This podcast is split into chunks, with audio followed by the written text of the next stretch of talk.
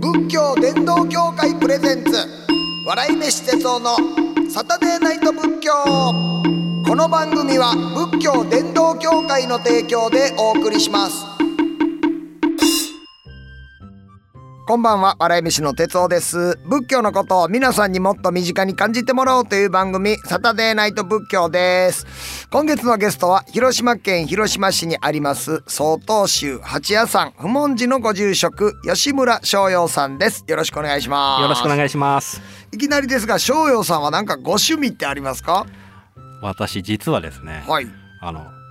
パソコンを組み立てたりするのが好きで、ええでここ収録東京じゃないですか。はい東京来たら必ずえ秋葉原に行きますう。わーそうなんですかはいはい、サイバー僧侶ですかね。サイバー ですねいやパ組み立てるって、はいい、やそんな人いるんですかあのまあ、まあ世の中にいっぱいそのパソコン組み立てるあのパーツ買ってきて、ええ自分でこう好きなようにカスタマイズして組み立てる人っているんですけど、えーそうなんですか楽しいんですよ。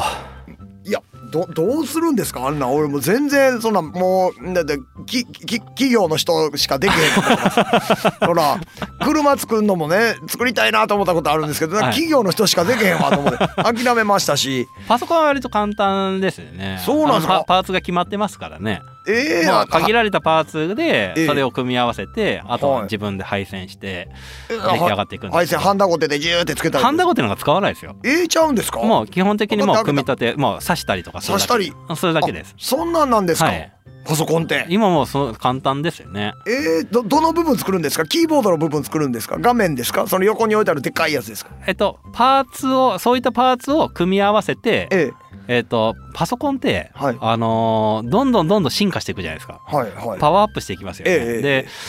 あのーその時のなんか普通のやつ買っちゃうと、はい数年で使えなくなっちゃうんですよあですよあなるなるほどはいなのでその時の最強スペックぐらいのやつを作っといけばは10年ぐらい持つんあなるほど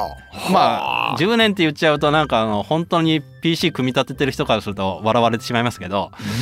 あどういのうことなんですか10年なんても持つわけねえだろうと思われると思いますけどあーもっと私進化が私ぐらいの使い方だったら10年ぐらい持つんですよはいへーねだから定期的にはいまあちょっとパソコン組み立てたいなみたいな欲求うが。わーで秋葉原行ってその新しい部品をとか買いやっぱりあのもう今もうネットで全部買えるんですけどあーやっぱり直でやっぱパーツ見うんいてやーそうやでっぱすよそねの数がはい半端ないのがやっぱ秋葉原でへえやっぱり秋葉原にこう電車こう降り立った瞬間にはいああふるさとに帰ってきたないやいやいや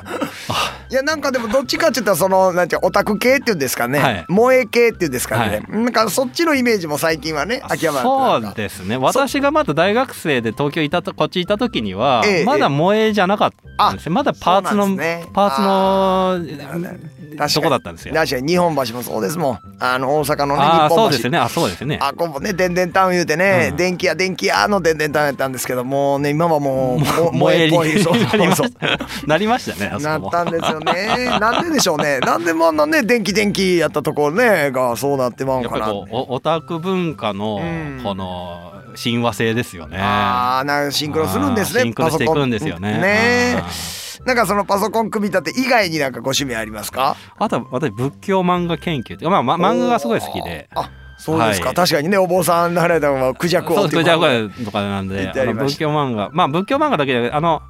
年末に大体出るあの宝島社から出てる、はいあのこの漫画がすごいっていう本があるんですけあーはいあど、りますねああれの私ええあのちょっと出てるんですよ毎そうなん年。ですかここ数年ずっと出てて。へあえの一応ランキング出したりとかしてやってるぐらい好きで。じゃあ結構あらゆる漫画あらゆる、まあ、仏教漫画だけじゃなくてあらゆるもう最近の異世界漫画も普通に読みますし、あそうなんですか、例えば仏教漫画って言いましたら僕は手塚治虫さんの「ブッあダあれもすごいですよね。」ええぐらいしか知らないんですけど、はい他にもあるんでもうすやっか、ぱり山ほどありますね2000年以降たくさん、ああのーいろんな、はいあの仏教漫画が、はいあの昔はええ仏教系出版社から出てるはい学習漫画が多かったんですよ。はあ要はあの80年代鈴木出版っていうところから出てたええそのシリーズとかではい要は難しい教説をは漫画にしたら分かりやすくなるんじゃないかっあって思って、はあはいはいみんな漫画家当時の一流の漫画家さんたちに書かせてっていうへのシリーズだ。出してるんですけど、はいよ読んでみるとええだって強説難しいからやっぱ難しいんですよね。ああ、なる ほど。絵は書いてるけどそう、絵は内容むずいんですか。内容むずいんですよ結局はあ結局言葉で説明するからなるほどね。はい、わかりますわ。もう吹き出しとかじゃなくて、もう絵の隙間パンパンに 字書いてるパンパンなんですよありますね。そういう漫画。難しいとか思いながらあー読むんですけど、はいはいはでまあ普通に文字面をよりかはええちょっと親しみやすいのかなぐらいのい。なるほど。ものだったのが、はい2000年を超えたあたりから、ええ。要はあの若手のお坊さんたちのはいこの苦しみであるだとかっていうのに寄り添っあたー内容とか、はいはい。あとはお坊さんに何かこう悩みを相談するような内容のええええ漫画だったりだとか、あーまあいろいろ出てるんですよなねるほ。ど確かにそっか。お坊さんにまあそのスポットを当ててどういうまあああの生活を送ってはるかとか。ああなるほど。あれはセイントお兄さんもちょっと仏教入ってあるんですかね。れね、僕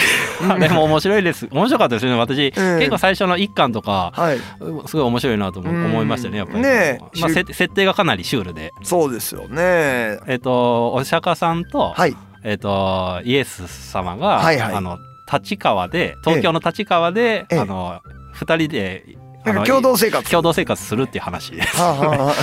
あざっくり言うとそういう話なんですけどあのええ中でも秀逸なのがはい。こうお釈迦さんがちょっとこう横になって寝ていたりとかするとええ鳥とか動物が集まってきちゃうっていう涅あー槃涅槃と間違うみたいな。なるほど。あそんなシーンがあるんシですね。ーンがあったりとかこうちょっとこう仏教知ってるとくすぐられる内容がああーなるほど 死んでないからみたいなツッコミが入るんえでーすよあそうなんですねあじゃあ作者の方結構まあ相両方当勉強しますよねあれえあー面白いなあの僕らあの全国ツアーね、はいあの笑い飯でやらしてもらったんですがその時のポスターね、セイントお兄さんのあるパロディあでそうなんですねそうなんですよ。はい。あの相方はね、あの髪の毛長いから ね、あれが出てくるキリストさん、出えてくるえイエスさんみたいでね、僕はあの仏教マニアからして、 あブッダになってブッダのあれさしてもうてみたいなやったんですけどもね。えー、なんかおすすめありますか？最近だと,、はいえっと近藤丸さんって人あのこの人お坊さんなんですけほうどほうほうが書かれた「えヤンキーと住職」っていうあ、なんか聞いたことあるよ読まれました僕読まれてないですか読んでない です。なんかでも聞いたことありますわ。これスタジオコルクっていうまああの結構いいいい会社さあんーあのしあの編集者さんが作ってらっしゃるんですけど、はいはい。あのそれこそさっきあさっきあのな何回か前に、ええあのヤンキーのはい、あのあ特の攻あ特服攻服のね天井天気あのが天気がそののはいあ立ち読みしたんや俺それそうそうそうそうですそうです、はい並んでますね今ねはいでそれそそのヤンキーに対して住職が、はいこいつ言葉も分かってないのに、はいあの来てんだろうと思って話しかけたら、ええめちゃめちゃ知ってたっていう、ああそうそうそうそう めっちゃねヤンキーやけどめっちゃ詳しいんですよめちゃね詳しいっていう。あーありましたありました、うんえーそうまあれやっぱおもろいですね面白いですよね。だからそう、まあちょっとその天井天下優雅のそこに関してはちょっと私はちょっと一言物言いがあるんですけど、あなるほどなるほどなあるんですけど、はいでもまあそれ以外のところに関しては、ええ結構その逆に住職がそはのヤンキーから学ぶみたいな、あーヤンキーの仏教観から学んでいくみたいな感じが逆に入っていきやすい。へえ、うん、なんかあのーヤンキーヤンキーっていう、はいあのアイコンっていうのは、はいちょっとでもいいことしたらすごくいい評価になるじゃないですうんまか。あそうですね、はいギャップみたいなギャップもみんたでいな、そはいそれがやっぱりその漫画の中でも発揮されていて、はお坊さんがの役のはその住職がええ仏教を語るより、ヤンキーが仏教を語った方がすんなり入ってくるんですーよ。あーはあこの講座面白いなとへえ思いましたね。なるほどうんだからそすごくよくできたあのおはあー漫画だと思います。そうなんです、ね、ここ最近はだとこれが一番ですかね。ええそうですか他に何かありますかあと、えっと、禅を理解したいな、はいあのまあ私総統して禅宗なんですけど、ええあの禅を理解したいなと思ったらこれちょっと臨済の,、はいあのお坊さんなんですけど一休さんをはあのも主人公にしている悪寒兵衛一休っていあうへえ坂口久志さんっていうはいは方もう亡くなられてるんですけいど。はあこの人が書いた「悪寒兵衛一休」はこれぜひ読んでいただきたいへえ知らないですそれもう文庫本ではい上下巻であー2冊なんですけああ二ど冊出てるんですか素晴らしいです。ああそうですか、はい、へえうわ調べよ臨済禅なんですけど、はい正直言うと相当禅の私から見てもうええこれは相当然っぽいなってちょっと思いながらはあ読めちゃう部分もあるあそうなんですね。士官多座といといううひた感じすら多座。のところにもちょっと通ずるへえ境地みたいなところもあったりとかあそうなんしでてすいか。てへえこうあすごいなはあこれをこうお坊さんでもない、はいあの漫画家さんが、はい。あのこれ多分あーほぼ最後に書かれてる作品だと思うんですよそうなんですね。に晩年に書かれた作品でこれを書かれてるってすごい境地だなってなんか意味深いですねそういうな。これへがえまあちょっと古いんです90 1996年のあー作品なんですけども「そ悪うですか官兵衛一休」はい。うわちょっと読んでみよう。はあそうですか。なるほど。あともう一つ挙げるとするならあばはいはい。えっとこれ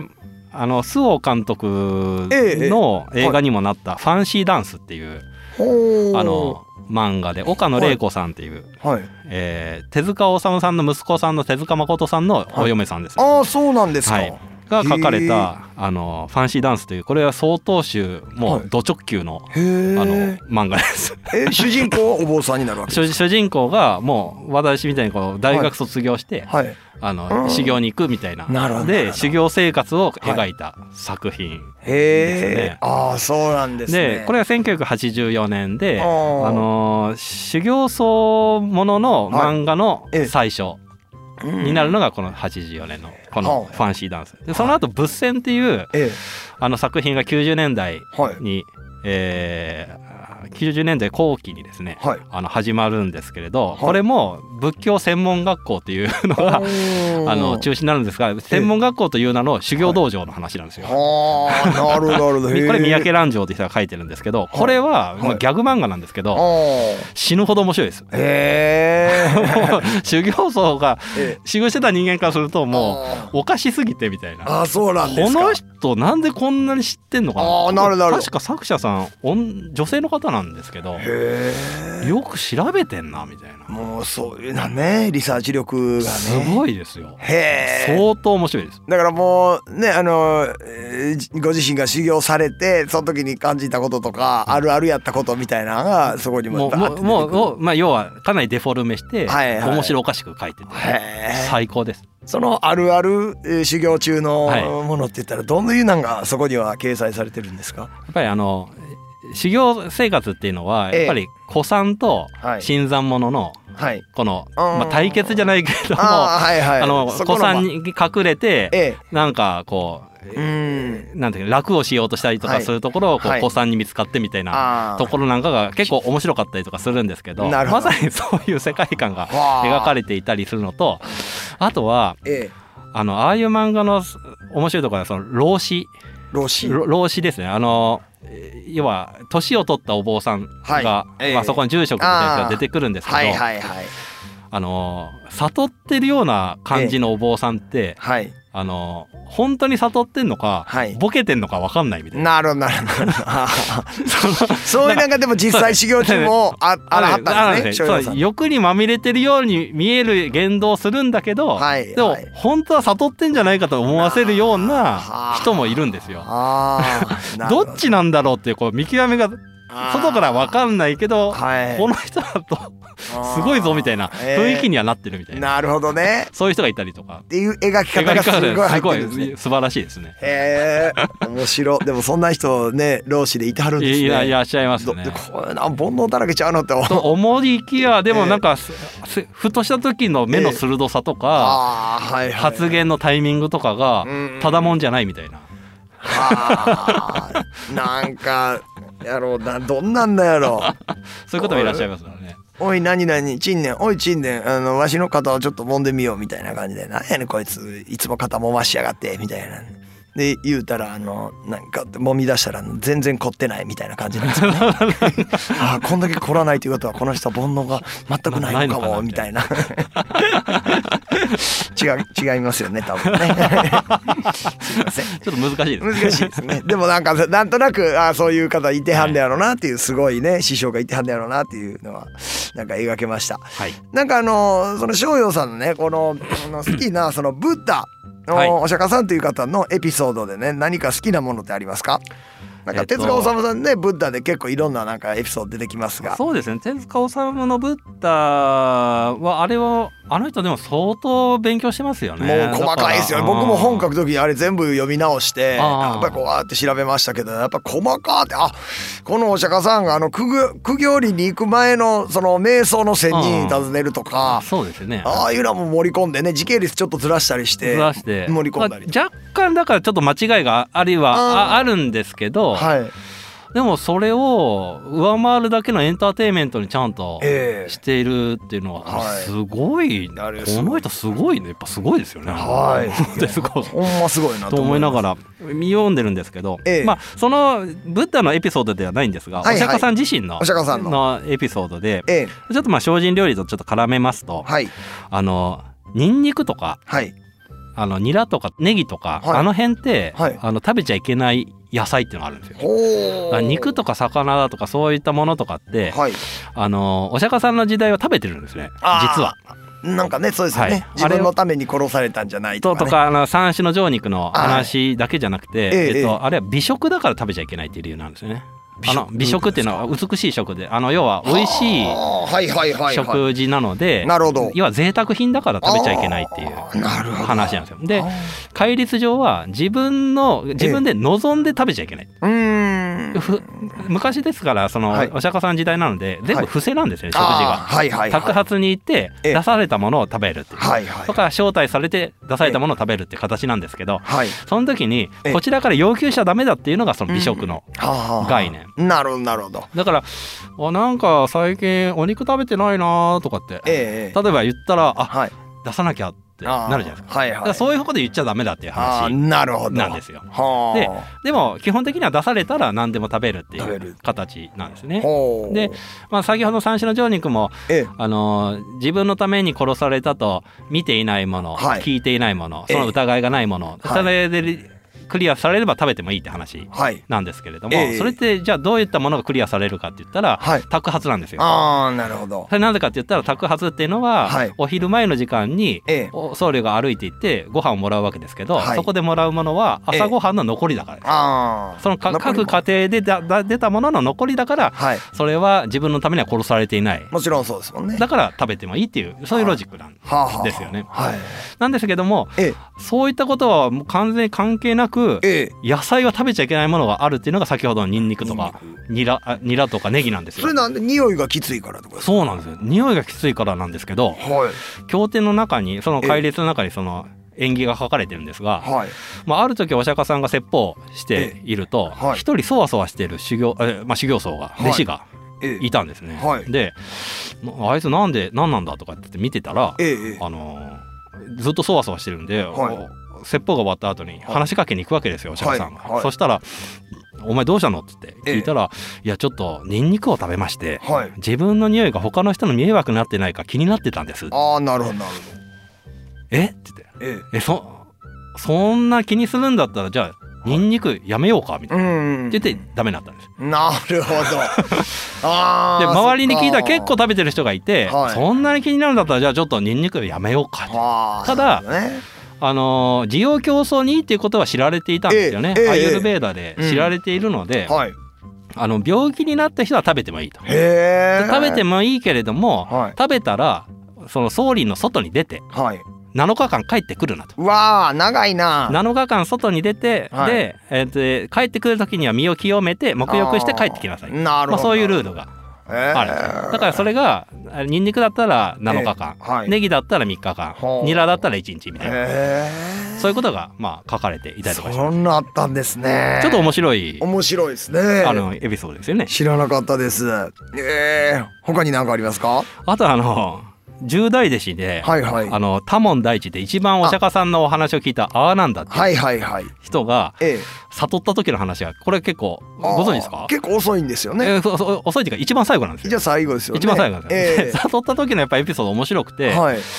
あのー他の弟子たちがみんな悟ってんのにはい自分だけこんなにお釈迦さんの話聞いてんのにえ悟れないとえ。はいはいしかもお釈迦さん亡くなった後にええ血獣って言ってみんなで集まっあてーはいあのー一つ一つお釈迦さんはこう言ったっていうのをは言わないといけない、はいしかも一番聞いてるのは聞いてた自から分だからはい。自分が言わなきゃいけないのにええ悟ってない俺が言っていいのかってはいはいはいって言ってすごい悩むんですよええ。ええでも悩んで悩んで、はいでも明日もう欠場だみたいな、まあ、そういうふうな状況になった時に、ええもうしょうがねえしゃあない寝るかって言ってほう。寝ようとして頭をこはい。う地面につけようとした瞬間に悟るんですよね。へえ。あそんな瞬間なんですか。 はい、しゃええこれもやっぱやっぱりしゃあないなんですよ。なるほど。あもうこれしょうしょうがないわっつって思った瞬間にあーパッてへえこ。れかっつって悟るっていう。 なるほど。 そっか。だからまあそのもがいてるみたいなのが最後の煩悩やったんですね。そほんうならそねこだったんですよね。だはあから自分だけ自分だけっていうところうでんとらわれてしまっていたのがはいそれを手放した瞬間に悟ったと。へえ。あおもろいっすね。これはもうこう象徴的ですよね。あー仏教の悟りとはどういうものかっていう。はい、だからアーナンダがそのなんか最後まで悟ってないっていうのがなんかちょっと色男なんですよねなんか女の人をそうそうそうそうね仏弟子にしたってくれやとかって言いに行ったもアーナンダやしそうですね。なんか色男やからそのなんかギリギリギリギリまで悟れてないみたいな描き方もなんか僕ドラマとしておもろいなってああったりしますよ面白いですよねええねえあれねえー、他は何かありますかあとはですね、あの四天王法発っていうはあの話がありましてあ、はいお釈迦さんがあの最初悟った後に、ええあの商人が2人、ええその悟ったお釈迦さんの近くを歩くんですよ。はいあでもあこの聖者がいらっしゃるっていうことで、ええお布施しようと食事を、お布施お布施しようとするんですけど、はい悟った直後なんでおお鉢も何も持ってないんですよ。ああはいはいはいそしたら、ええそれを見かねた四天王がですね、はいはいあのお釈迦さんに鉢をあの、ええ渡そうって言っててほうほうほうあの金剛だとか瑠璃だとかええし車庫メノウだとかっていう要あはら宝石のはいで散りばめられたええあのお釈迦様にふさわしい八あの鉢を渡そうとしたらええ「そんなんいらん」って言ってああはいはい突っぱねるんですよ。はいはいはいじゃあじゃあそこでって言ってええあの山に登ってはいあの石から切り抜いたまあなんか鉄だと思うんですけれども鉄鉄で作った、はいあの鉢をお釈迦様にこう四天王がそれぞれ一つずつ渡すんですよ。はいそしたらお釈迦様がそれを左手の上にこう4つ重ねてはいはい右手を上に乗せて乗せて「おい!」っつってええこう下に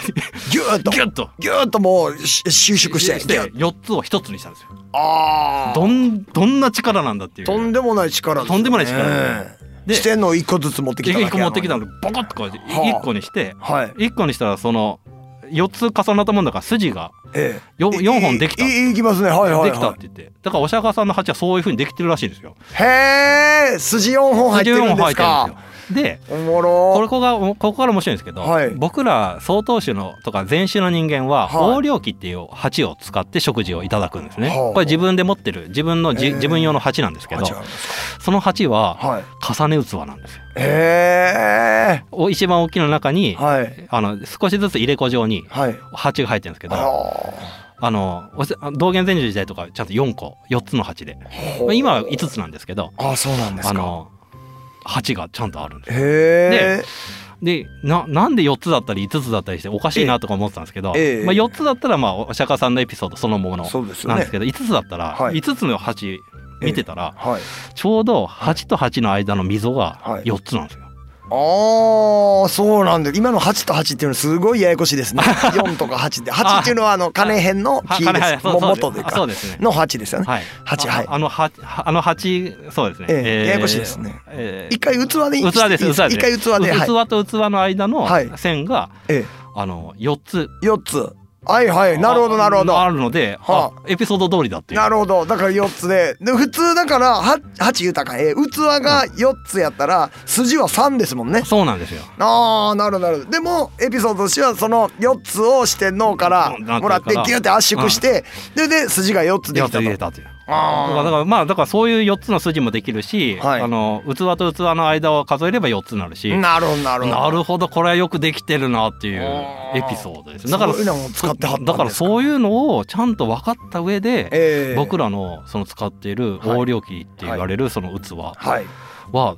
ちゃんと作られてるんだなっていうことがへ分かっえていや細かいエピソードからピックアップされてるんですすねごいなと思って面白いちょっと面白いんですよね。ねえいやまた知識増えましたわ はいありがとうございます。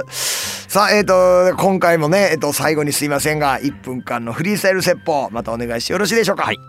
よく禅宗のお寺の前に石塔が立っておりまして君主三門より色を許さずっていうふうに書いてあるんですね。で君主っていうのが君があの生臭ものですので肉だとか魚とかさっき言ったあのニンニクとかその類であと酒これお酒のことですは三門から入ることは許さないっていうふうに言うんですね。でお酒ってあのそ仏教の中であの般若党っていうふうによく言われるんですけどもこの般若党の由来を知ってる人が意外と少ない。でこの般若党って私も老僧なんかにいろいろ聞いたりとかするといや般若っていうのは仏の知恵のことだとでおお酒を飲むことによって仏の知恵が湧き出るんだみたいな感じの説明をされる方がすごく多いんだけども本当にそうかなと思ってめちゃくちゃ調べたんですよ。中国の文献から何から調べてみたら「牧草満録」っていう、えー書物の中に「えー次のようにありました。あの釈子海洋という書物の中にこの説が載っているっていうふうなまず最初に一文が入るんですけれどもあのある時旅の僧侶があのあるお寺に宿を借りたと。でその宿を借りたところにまあ上人って言ってその寺の、えー小小僧さんというか寺の、えーお手伝いをされる方、えーその方にちょっと酒買ってこいって言ってであの酒を買いに行かせたとそしたらそこにあの居合わせた住職があの買ってきたジョーニーを見て怒った「いや何かさ酒を買ってきてんだ」と。あお酒はその戒律上許されないものなのになんで買ってきてんだって言ってって言ったら言ってその、えーお酒を取り上げてえー木にぶつけたんですね。で木にぶつけたらそのぶつけたお酒が緑色の宝石に変わったと、えー宝玉に変わったと。であのその旅の僧侶があのこの酒というのはあの私はあの普段あの般若経を携えておるんだけれどもこの酒を飲むことによって般若経を読むお経と声があの清々しくなるのだとあの声が非常によく通るのだって言ってあのおえーその杯をその宝玉のところに近づけていったらそれがお酒に変わって、えー杯に入ったんでそれグイッと一杯やって飲んだっていう話がなんかわけのわからん話なんですけどもそれがあるんですよ。でそれによって、えーお酒のことを般若糖と呼ぶっていうふうないうエピソードでしてあの全然仏の知恵とは全く関係のない話でしたという話です。あーなるほどそっちのオチやったんです ねああなるほど般若っていうのがそこ調べてみるとただそのまあ唱えてはったっていう言い方がそうですのお経の声が良くなるだけの話でした。なるほ ど何のこっちゃですよ。そうなんですねでも本当般若っていうのって追求したくなる言葉ですよね本当そうですね。ねえお面はねあれ般若の面はまた違うあれですもんねそのあれは般若坊でしたっけ？なんかそうですよねあのそういう作った人が作った人のお名前がそう般ですよ若坊さんですよとかっていうあれですもんね。